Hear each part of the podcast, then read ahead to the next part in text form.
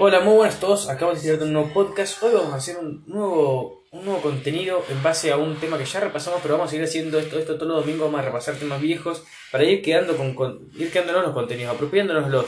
Vamos a hacer un buen podcast, una buena serie para que el que la siga eh, tenga unos conceptos bien internalizados, internalizados. Bueno, vamos a darle. Tenemos la nariz, el primer tema que hicimos y con el primero que vamos a arrancar acá. Eh, vamos a hablar también de las cavidades nasales. Importante, la nariz no es tan importante, pero bueno, vamos a charlar un poco porque es algo que no se habla, pero sí que puede haber trastornos en la nariz y es importante conocer cómo está compuesta.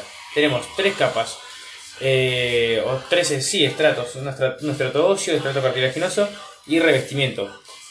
eh, interno y externo. El, externo, a diferencia de interno, contiene piel. Em, bien. Luego está vasculariza- vascularizada por la arteria facial mediante la rama oftálmica, que da también una rama eh, que es la rama nasal, como bien dice. Está el drenaje venoso conformado por la vena, la vena nasal y la vena angular. Eh, en torno a los linfáticos, va a haber un drenaje que se va a hacia los ganglios eh, parótidos que se que se encargan más que nada de drenar la parte superior de la nariz y la parte inferior eh, va a drenar en eh, los ganglios submandibulares. En torno a la inervación tenemos no solo sensitiva sino también motora, ¿por qué? Porque tenemos músculos, entonces para mover esos músculos necesitamos inervación motora y de esta se encarga el nervio facial, que también va a participar un poco en la inervación sensitiva junto a otros nervios a diferencia de la motora. Los otros nervios van a ser, por ejemplo, el supraorbitario, el, el, perdón, el los nasales y el nasal inferior. Esto no es tan importante, pero lo decimos como para tener una introducción. Ahora vamos a lo verdaderamente importante. Las cavidades nasales. Acá ya no hay más ni, ya no hay más ni revestimiento eh, externo, ni tampoco hay tejido cartilaginoso. Nos encontramos propiamente con eh, paredes óseas. Si bien en la pared medial tenemos un poco de tejido cartilaginoso, eh, está bien caracterizada por paredes óseas. Siendo la pared superior el hueso nasal, la espina nasal del hueso frontal, más hacia posterior nos encontramos con la lámina cribosa del hueso etmoides y hacia posterior con eh,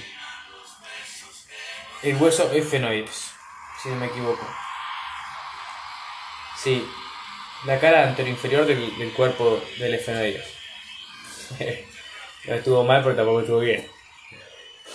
Bueno, seguimos. Pared inferior. Eh, nos encontramos con de anterior a posterior el hueso maxilar, en especial la apófisis palatina, y hacia posterior el hueso palatino. Como límite lateral nos encontramos con el hueso maxilar, el hueso nasal, las coanas, em, el hueso palatino, no, me parece que el hueso. No, el hueso palatino, bien. Eh, y. Y. eh, la lámina medial de la apófisis pterygoides. Por último, la pared medial está compuesta por. eh, bueno, la porción cartilaginosa que, que mencionábamos antes de- del tabique nasal con eh, parte del bómer y parte del hueso eh, de la lámina perpendicular del etmoides. Eso es todo por las paredes. Después, yendo más a la vascularización e inervación, que no es tampoco tan complicada, nos encontramos con tres arterias y tres venas. Así como también tres ganglios linfáticos. Hacia superior va a irrigar la arteria oftálmica. Va a drenar eh, las venas intracraneales y eh, los ganglios linfáticos retrofaringios y el ganglio linfático submandibular una parte. El tercio anterior, eh, no, la mitad anterior, el ganglio submandibular y, el eh, y la mitad posterior, eh, los ganglios retrofaringios. simple. Hacia inferior eh, y posterior va a ser irrigada por una rama de la arteria maxilar. Va a ser drenada por em, las venas intracraneales.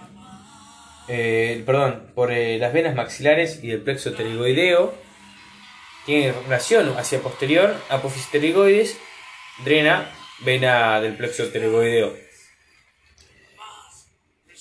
Y en torno a los ganglios linfáticos hacia posterior e inferior nos vamos a encontrar con los ganglios profundos, tienen relación con inferior, profundo. Eh, bueno, se llaman profundos superiores, pero vamos a quedar con lo profundo. Y hacia superior va a ser irrigada por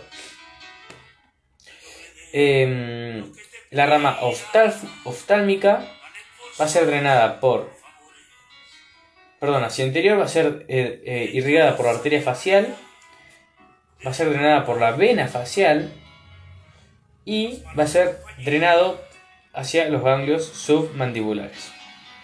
Sencillo, entonces, anterior, arteria y venas faciales y ganglio submandibular. Posterior eh, e inferior, ganglios profundos superiores.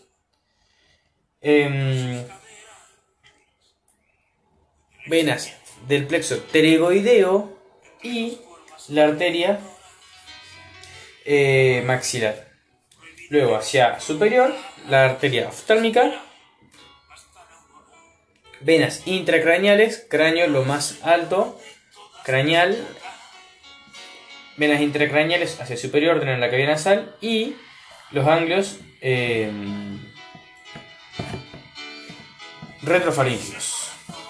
y submandibulares. Bien, en torno a la inervación nos vamos a encontrar con el nervio trigémino. Este va a dar dos inervaciones. Una sensitiva para responder, por ejemplo, entre los cambios de temperatura, cuando olemos y o inhalamos y sentimos mucho frío. Eso va, nos va, a, va a ser la inervación sensitiva. Y la sensorial, el olfato, qué rico olor, qué rica comida. Eh, cuando sentimos ese olor, viste, a comida, que se están haciendo unas buenas milanesas, bueno, ahí. Em, pero lo va a dar por dos diferentes ramas.